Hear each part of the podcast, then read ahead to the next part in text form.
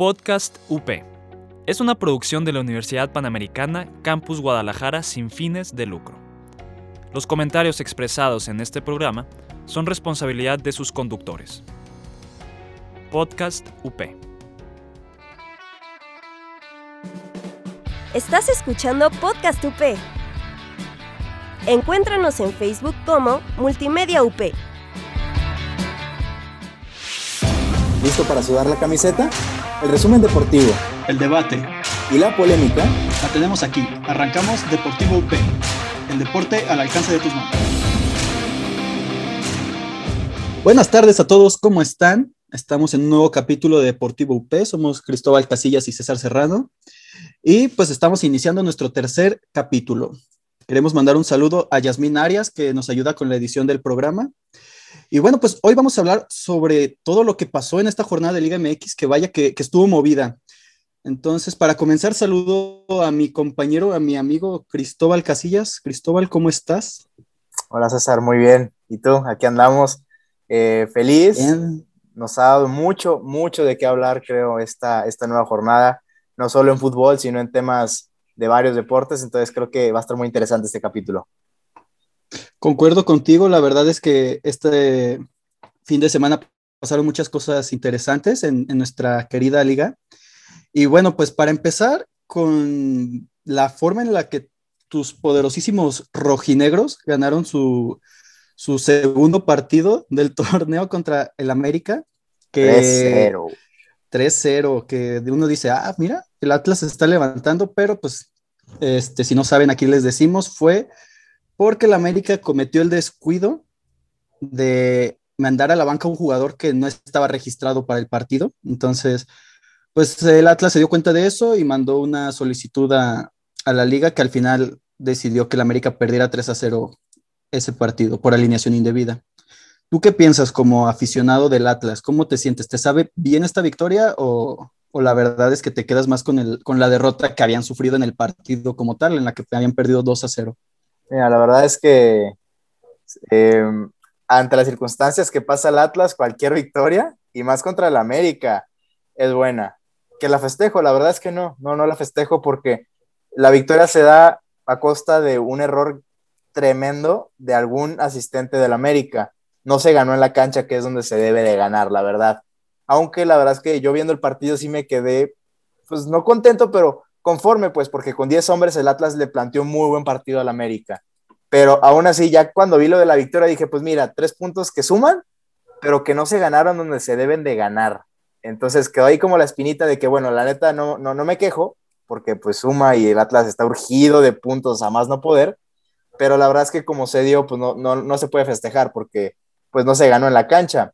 Ahora, pues yo no me entiendo, yo no, yo no me explico cómo un equipo tan grande como el América se puede dar el lujo de cometer estos errores. Digo, la verdad es que la cédula se entrega dos horas antes o más de que empiece el partido. ¿Cómo no te das cuenta que vas a llevar a la banca a un jugador que no metiste en la cédula? Eso es un error que se comete en el llano, en el fútbol no profesional, pero en, uno de los equipos más importantes del fútbol mexicano. Yo no me explico cómo puede pasar eso. Bueno, pero este, uno piensa, es que cómo se les va ese rollo, pero se le ha ido a, pues, al Real Madrid. Recordemos que hace unos años perdieron, fueron descalificados de la Copa por, por lo mismo, en, nomás que en esa circunstancia habían alineado un jugador que había sido expulsado con su anterior equipo, pero no había cumplido la sanción. Entonces, o sea, es difícil creer que equipos después de tanta grandeza les sucedan cosas como estas, ¿no? Que, que pues dan risa, ¿no? Más que otra cosa, excepto pues a los aficionados del América, que ya eran líderes y pues ahora están en tercer lugar, pero vaya hecho chusco. Oye, pero también ya durante el partido, o sea, fuera de, lo que se pasó fuera de él, estuvo, bueno, este, llamó la atención, ¿no? el penal que, que cobró Córdoba con Henry Martin. No sé, este, yo, yo la verdad, pues no veo muy bien y, me sacó de onda como toda la jugada, pero también este, iba a ser, o sea, como quiera íbamos a hablar de este partido por, por cualquiera de las dos cosas, las dos cosas eran pues fuera de lo común y, y vaya, ese penal estuvo, estuvo chistoso, ¿no? Como que le hacen alusión a su título de que dicen que ahora el, América es muy europeo, ¿no? Por traer a Solari del Real Madrid y todo, y, y quisieron lucirse con ese penaliño al estilo de Messi y, Suárez, creo. Sí. fue Neymar, uno de esos dos. Sí, fue Messi y Suárez, pero no, la verdad es que yo cuando lo vi, yo no me explico cómo, cómo pasan esas cosas. Bueno, uno que jugó fútbol, digo, obviamente no profesional, pero lo que te enseñan es, cuando se cobra un penal, en cuanto se cobra, entras corriendo al área porque puede haber rebote.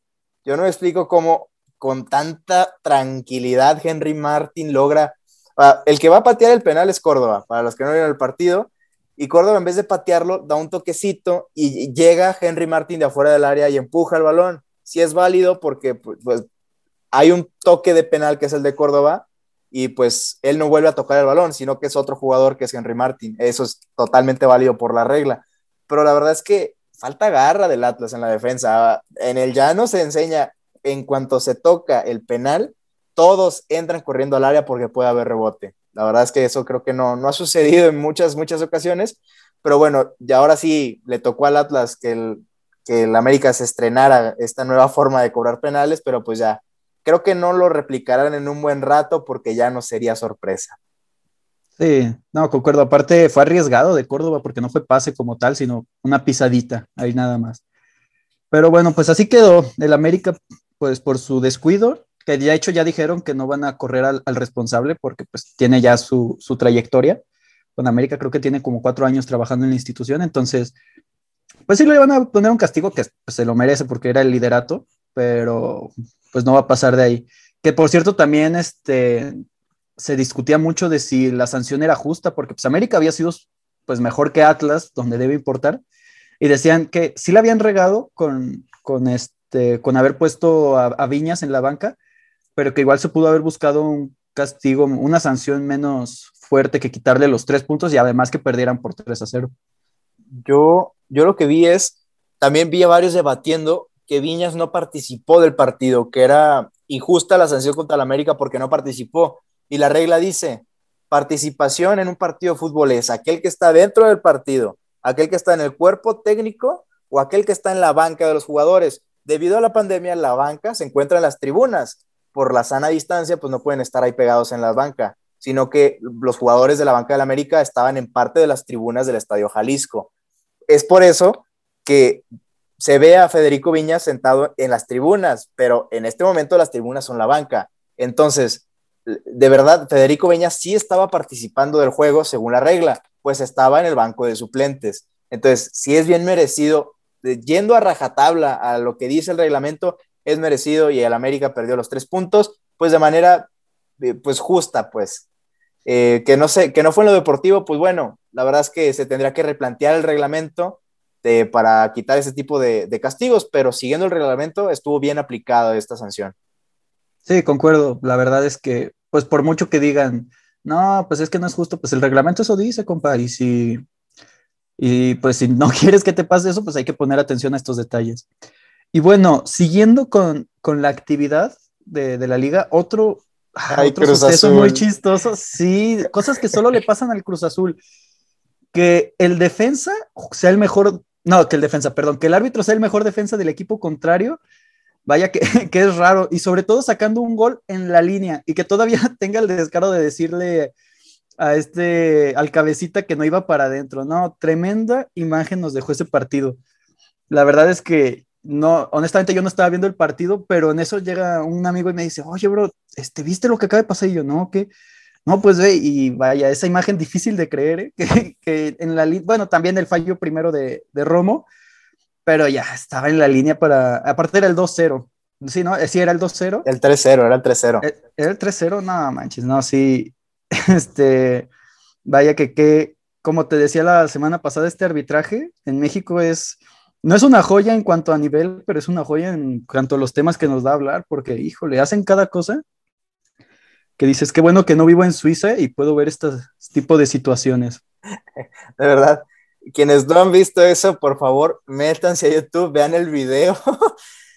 Increíble, cuando creíamos que a Cruz Azul ya no le podía pasar más, que ya habíamos visto todo con varias Cruz Azuleadas, que el 4 a 0 y que todo este rollo, pues ¿qué creen? Llega un Calusha 2.0 con Romo solito, sin portero, solo, solo, solo y la estrella en el poste el rebote le queda al cabecita Rodríguez, solo, ya no había nadie, le pega y el árbitro, no, no el portero, el árbitro desvía el balón y pues ahí va para afuera y es saque de meta. Increíble, cuando, o sea, de verdad, yo llevo años, llevo toda mi vida viendo fútbol y casi todas las jornadas de fútbol mexicano las veo, todas. En mi vida jamás, en el fútbol mundial había visto algo así, jamás. ¿Y a quién le pasa? Al Cruz Azul. de verdad, yo que, hasta yo que soy aficionado del Atlas digo, pobres, pobres de los del Cruz Azul, y a nosotros nos pasan tantas cosas, la verdad. Sí, no, y lo bueno es que Cruz Azul terminó ganando el partido. Imagínate si, porque después les empataron, imagínate si el partido quedaba en empate o una victoria del Toluca, la que se la armaba, volvíamos a tener conferencia de Bricio diciendo, no, no, no, pues, pues el, Oscar Macías no, no interfiere, es culpa de cabecita. Entonces, ay, no. Te digo, cosas que. Justo eso fue en el primer tiempo y iban 2 a 0, ese iba a ser el 3 a 0 y el árbitro lo sacó. Este, pero justo en el mismo primer tiempo empató Toluca 2-2 y se fueron a medio tiempo 2-2. Entonces fue como de, híjole, esa jugada que sacó el árbitro va a marcar el partido. Al final, en el segundo tiempo, el Cruz Azul terminó ganando el partido y terminó pues siendo anecdótico y los Cruz Azulinos se pueden reír de esto, pero pudo haber resultado verdaderamente trágico para el Cruz Azul en cuanto al resultado. La verdad es que yo cuando lo vi me morí de risa, cañón, digo, no puede ser. Yo creí que había visto todo en, el Cruz Azul. es que, vaya, las cosas que le pasan, gol del portero, les remontan un 4-0 y ahora un árbitro les tapa en la línea de gol. Híjole, nomás falta que les pasara en una final para que fuera. no lo ves.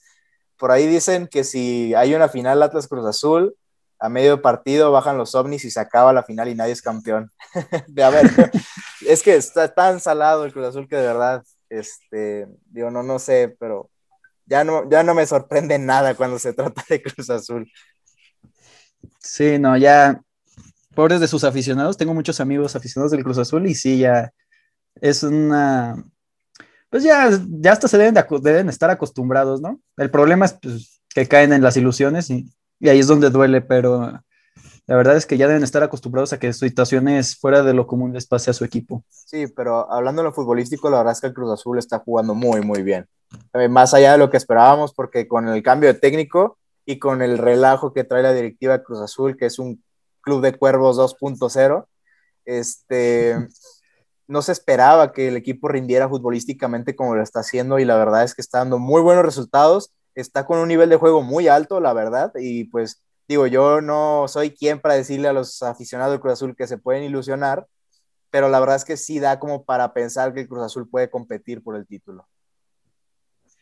Pues quién sabe, amigo, te digo que, que siempre parece, y por ejemplo yo, van dos veces que de verdad creo que van a ser campeones, la primera es en la segunda final contra el América, y les pasa que les da miedo, les da frío y, siendo la mejor ofensiva no tiran a puerta en dos partidos.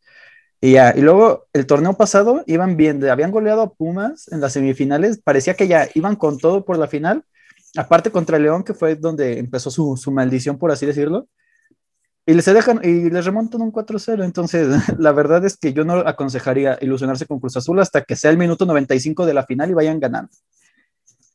Pero bueno. En el 95, este, pero bueno.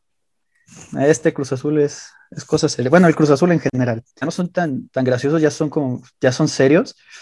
Pues hubo una tremenda polémica en el San Luis contra Santos porque se acusa a jugadores del San Luis de haber insultado, de haber hecho eh, comentarios racistas ante un jugador de, del Santos. Y, y vaya que uno piensa que en México, o sea, sí hay, pero no es tal cual como lo vemos en Europa, que literalmente van contra el color de piel. Aquí pues vivimos otro tipo de cosas, pero bueno, por lo menos aquí en México no me había tocado que se metieran tal cual con el color de piel y hicieran este tipo de insultos a, jugadores de, del México. Sí, yo, esto ya es un tema mucho más delicado, ya pasando de lo de la broma del Cruz Azul. Sí es algo muy delicado, un partido que la verdad no parecía ser tan importante como lo es el San Luis contra Santos, pues resultó siendo algo pues, no importa, algo muy triste, muy, muy triste, porque la verdad es que por los hechos que hemos vivido este, el año pasado, recientemente, no se puede dar lugar a racismo en ningún lugar de la sociedad, en ningún lado, la verdad. Este, y en el fútbol ya llevan años con campañas para erradicar el racismo, más en países europeos, porque hay que decirlo, en, Italia y en Inglaterra es muy común que desde las gradas se metan con jugadores de color, eh, pero en México también yo había escuchado por ahí de Darío Verón con Darwin Quintero hace algunos ayeres, este, pero es algo que no se puede permitir. Digo, la verdad es que el San Luis presentó pruebas, hasta el momento dice la liga que todavía no hay pruebas claras de que hayan habido insultos racistas en contra de Félix Torres, pero hay que decirlo, este, todo empezó cuando Félix Torres empuja a un balonero, iba perdiendo Santos 1 a 0, este, y Félix Torres va a sacar un saque de banda, el balonero, un chavito de la sub-20 de San Luis, no le, no le pasa el balón, Félix Torres, el jugador de Santos, llega y empuja al balonero, y los de la banca de San Luis se le ponen al tiro, salen este, y se empieza ahí un conato de bronca y se empiezan a pelear. Y es en este conato de bronca que empezó el mismo Félix Torres, en donde se dice se dieron los insultos racistas. No han habido pruebas todavía de que dichos insultos se hayan eh, pues realizado, pero la verdad es que se hayan realizado o no, si la acusación de Félix Torres y de su compañero Mateus Doria están sobre la mesa es porque de verdad se dijo algo entonces, la verdad es que esto no, no, hay cabida para el racismo en ninguna parte de la sociedad y en el fútbol, pues la verdad es que lejos de estar progresando, pues estamos viendo que seguimos donde mismo. Sí, concuerdo. La verdad es que, pues no creo que se tome tan a la ligera decir, ah, es que me, me, ofendió con racismo, o sea, fue racista conmigo, porque pues es un tema delicado. Entonces, sí, como dices, si, Doria y Félix dicen que hubo algo, pues aunque San Luis se quiera limpiar, más bien debería hacer una investigación interna y pues sancionar a, los que hayan cometido estos actos, porque como tú dices, la verdad es que ya hay muchos problemas en el mundo como para que el fútbol también tenga este tipo de cosas pues desagradables, ¿no? Exacto, y justo cuando se supone el fútbol es el deporte que manda mensajes a la sociedad de cómo se debe vivir, los valores, el fair play, pues parece que mandan mensajes contrarios, pero aquí también, eh, bueno, es interesante porque uno que le va al Atlas pues se dio cuenta cómo Alejandro Iraragorri el, grupo Orlegui, pues, que son dueños de Atlas y de Santos, se vieron involucrados en una misma jornada en dos pues, escándalos o en dos hechos inéditos para el fútbol mexicano. Eh, en el caso del Atlas, pues sí abogaron a favor del grupo Orlegui, y pues en el caso de Santos todavía no se presentan pruebas, pero se me hizo curioso cómo el grupo Orlegui estuvo metido en dos de las tres grandes hechos que nos dejó esta jornada.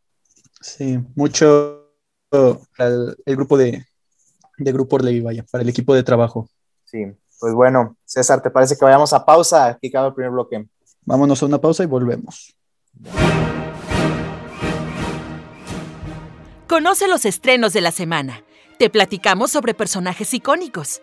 Entérate de datos curiosos. Y sin olvidar los churros. Muchos, muchos churros. El set, un programa de cine y... y nada más. Regresamos a Deportivo UP y esta, eh, para esta siguiente sección vamos a estar hablando sobre la pelea del Canelo que va a ser este próximo sábado. Bueno, cuando ustedes lo escuchen, pues es este sábado 27 de, febrero. Y pues te quiero preguntar, Cristóbal, ¿tú cómo ves? ¿Crees que el Canelo, como dices mucho, sigue peleando con, con, puro fácil o crees que este rival es importante? ¿Cuál es tu opinión eh, respecto a esta pelea? La verdad es que yo siempre he sido muy fan del Canelo. Yo no comparto la idea de esos que dicen que pelea contra puro costal porque no es cierto. Eh, ¿A cuántos campeones mundiales ha, derrotado el Canelo? Eh, en estos momentos ostenta tres títulos mundiales al mismo tiempo, es decir, o sea, de tres categorías diferentes.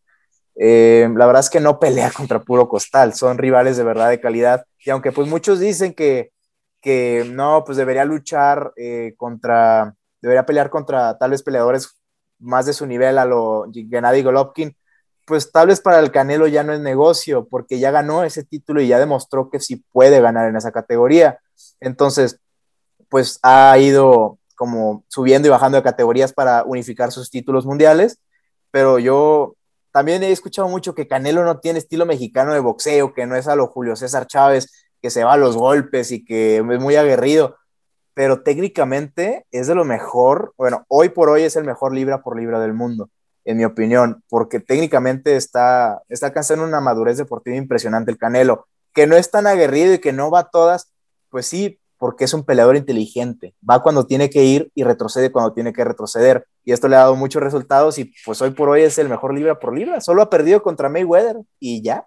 Sí, la verdad es que tampoco entiendo por qué hay mexicanos que, no les gusta ver al Canelo en donde está. La verdad es que es un orgullo mexicano totalmente. Y como dices, yo la verdad no creo que hoy por hoy en, en el boxeo haya alguien como él. Y lo podemos ver, o sea, el Canelo todo el tiempo está cambiando de peso, cambiando de división para poder enfrentarse a rivales que, pues para que él conseguir lo que quiere, ¿no? Que al final de cuentas son los títulos. Entonces, de hecho, pues este, pues sí, el hecho de que solo haya perdido contra Mayweather, pues te habla de la calidad del Canelo. O sea, Mayweather es un, bueno, fue un tremendo boxeador y, y que sea el único que le haya podido ganar, que por cierto para mí, pues ah, estuvo ahí rara la pelea. Digo, no creo que merezca ganar, pero pues también Mayweather no se me hizo la gran cosa en su momento contra el Canelo. Pero pues sí, la verdad es que siento que el Canelo debería tener más reconocimiento aquí en México. O sea, no creo que debería, más bien, yo creo que no debería haber eh, gente que se opusiera a, lo que él ha, logrado, porque pues también no, no a fuerzas tiene que ser Julio César Chávez para triunfar y como tú lo dices, él tiene una diferente estrategia y pues, si él prefiere así y le da resultados, pues no creo que tenga algo de malo. Sí, pues por ahí dicen que el peor enemigo de un mexicano es otro mexicano y a veces tristemente en este deporte del boxeo se nota con el Canelo. Pero bueno, ya yendo específicamente a la pelea, se va a enfrentar el Canelo a Gildirim.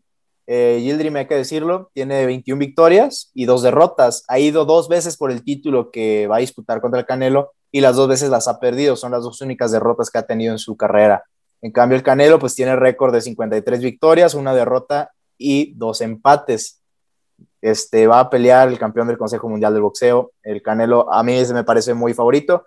Esta pelea, hay que decirlo, eh, Gildirim sí será un contendiente, o sea, sí será un contendiente, un peleador eh, bueno, pues no es un costal como dicen por ahí varios, eh, pero es una de esas peleas obligatorias para defender cinturón, no es como que sea el gran, el gran favorito pues de la división o el más fuerte de la división, es una pelea obligatoria y yo veo como claro favorito al Canelo Álvarez, pero pues ya veremos, la verdad es que todo se puede pasar.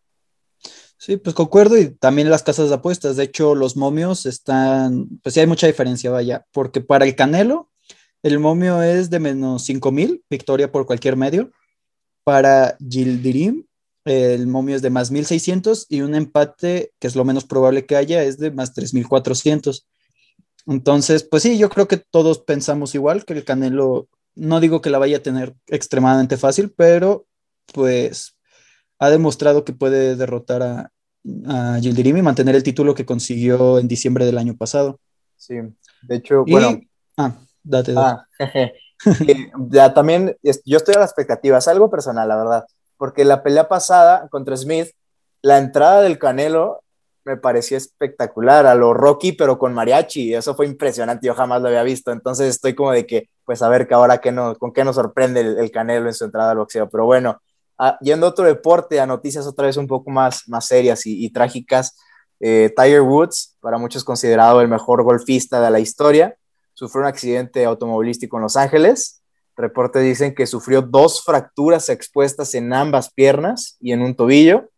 Eh, entonces, pues sí estuvo muy fuerte el choque. No se reveló si llevaba cinturón o no. No se reveló la velocidad a la que iba, pero fue sometido a varias cirugías en Los Ángeles. Lo que sí dicen es que, pues como son fracturas expuestas, estas mismas eh, eh, como cirugías no ponen en riesgo su vida, gracias a Dios, pero pues sí, fue algo de mucho cuidado, pues lo que sufrió Tiger Woods. Sí, la verdad es que es complicado. Bueno, sí, pues la verdad hemos tenido muchos problemas con leyendas del deporte últimamente y pues alegra que, que Tiger Woods pueda seguir con nosotros y esperemos se recupere, se recupere pronto, ¿no? De este accidente. Sí, pues de hecho el, el encargado del hospital dijo que sí era como un milagro, que después de tremendo accidente, porque estuvo muy, muy, muy fuerte, haya, salido Tiger Woods nada más con facturas expuestas. Eh, fue un verdadero milagro y pues bueno, después, como dices, de, que tantas leyendas del, deporte han sufrido cosas trágicas, pues a gusto por lo menos que Tiger Woods eh, esté a salvo y que su, vida no corra tanto riesgo. Así es. Y bueno, eh, volviendo al, fútbol, este día miércoles terminó la, pues la ida de los octavos de final de la Champions y, triste, este, pues digamos que mis pronósticos de la semana pasada fueron un fiasco, una disculpa si alguno creyó en mí, pero pues sí, la verdad es que la tiene a la mitad, ¿no? Y la tiene como a los más tranquilos. Pero, pues, ¿qué te parecieron? Pues, a mí me parecieron unos buenos partidos. La verdad es que algunos me sorprendieron, como, como el Porto, que, que sorprendió ganándole a la Juventus. El Barcelona, pues, te diría que me sorprendió, pero no, o sea, aunque yo creía que iba a ganar, desde que el París metió su, el gol del empate, me trajeron las vibras y los recuerdos de la golea 8-2. Afortunadamente no fue ese marcador, pero pues igual, este, lo del Barcelona ya, ya nos sorprende, ¿no? Que, que te pueda llevar estas goleadas. tiene una defensa muy frágil y cualquiera que, que medio ataque le, le, causa daño. Y ahora imagínate el París con Mbappé, pues mucho más, ¿no? Y se vio. Y pues fuera de lo más, bueno, y lo más lógico, pues el Bayern sí le ganó a la Lazio y pues yo creo que entre los más eh, relevantes, mi Chelsea, nuestro Chelsea. Nuestro, por favor. Nuestro Chelsea se lleva la ventaja en su llave contra el Atlético. Mi César, estás más salado que el Cruz Azul en tus pronósticos, ¿eh?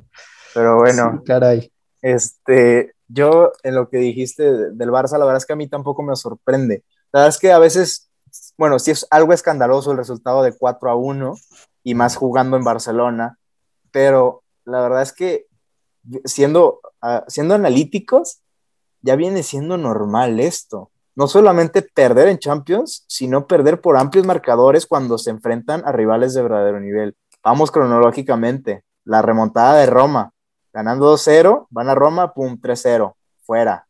La remontada de Liverpool, ganando 3-0, pum, 4-0, fuera.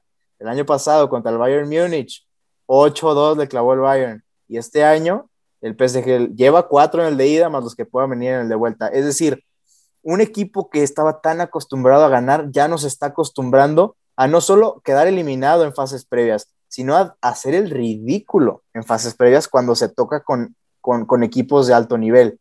La verdad es que yo siendo madrilista me da tristeza ver al Barcelona en este nivel, sobre todo defensivo. La verdad es que la defensa no da. Lenglet sigue con sus lengletadas a cada rato.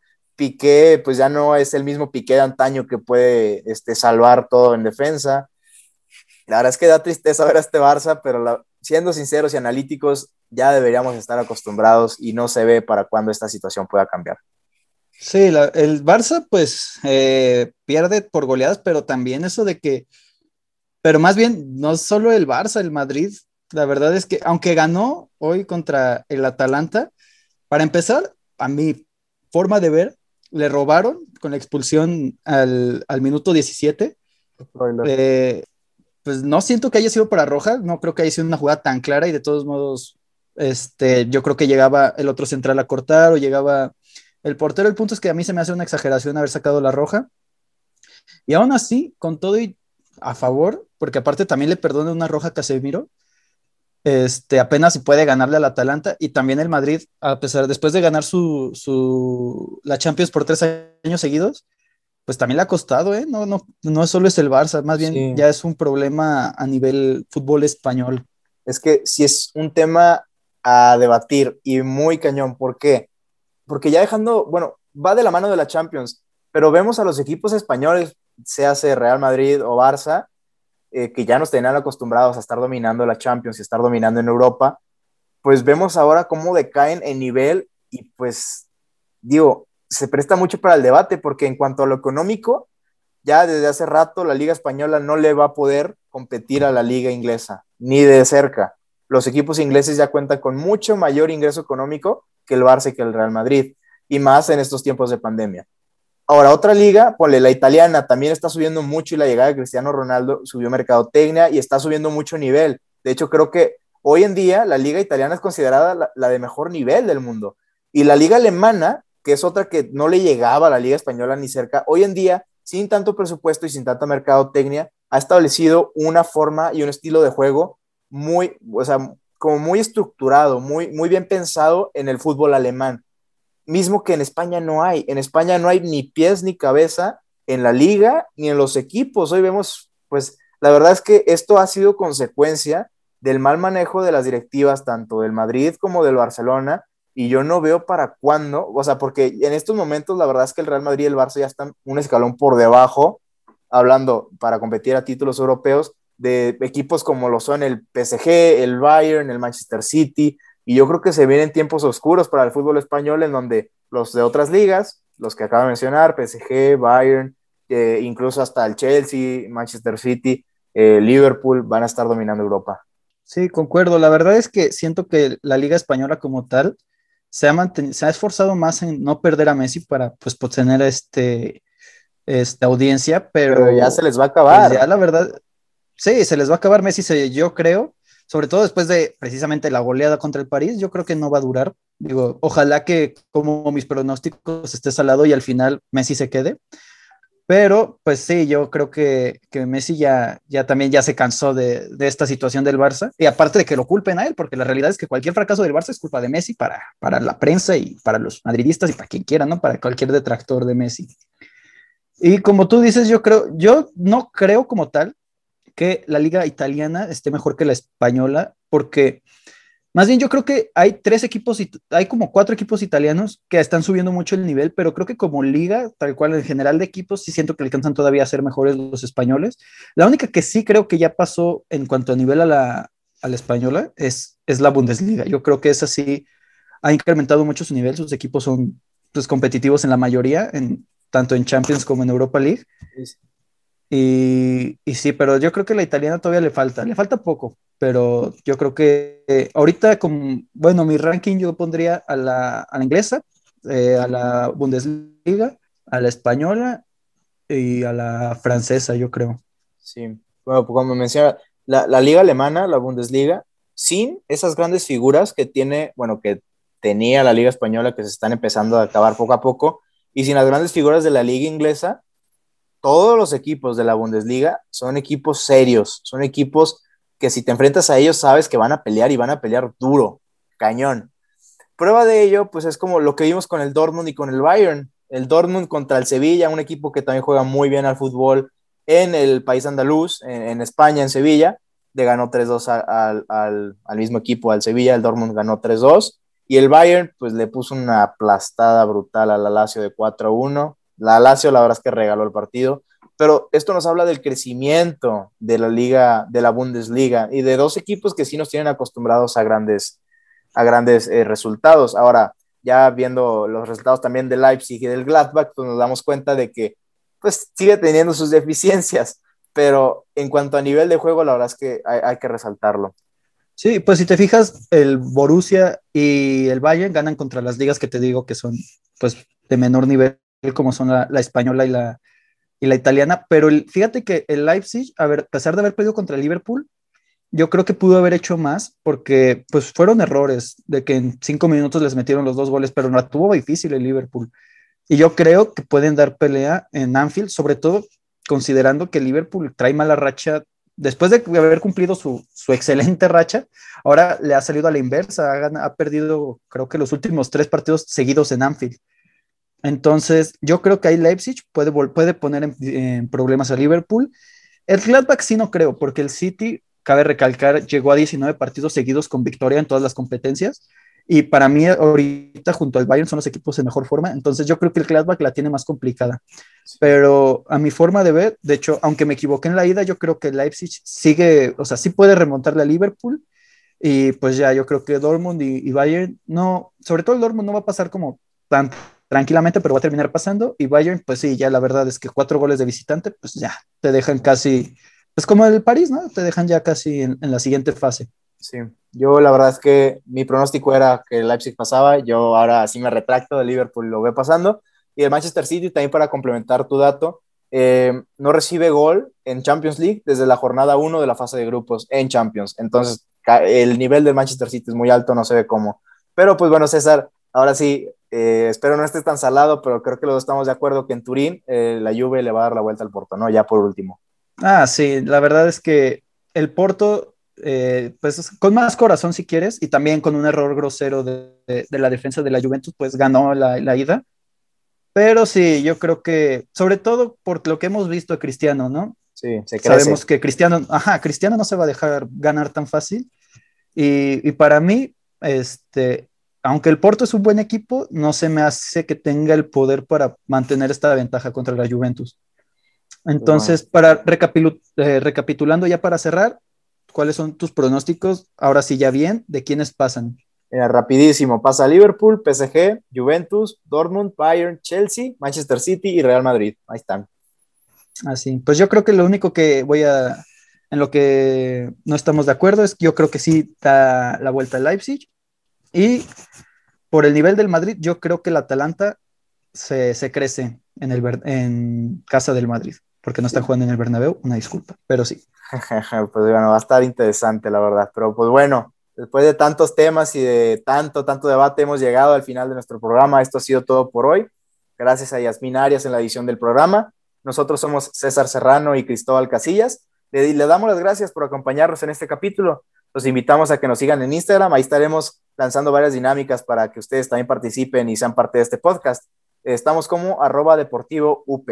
Muchas gracias y nos vemos a la próxima. Suena el silbatazo final. Nos vemos el próximo viernes. Esto es Deportivo UP.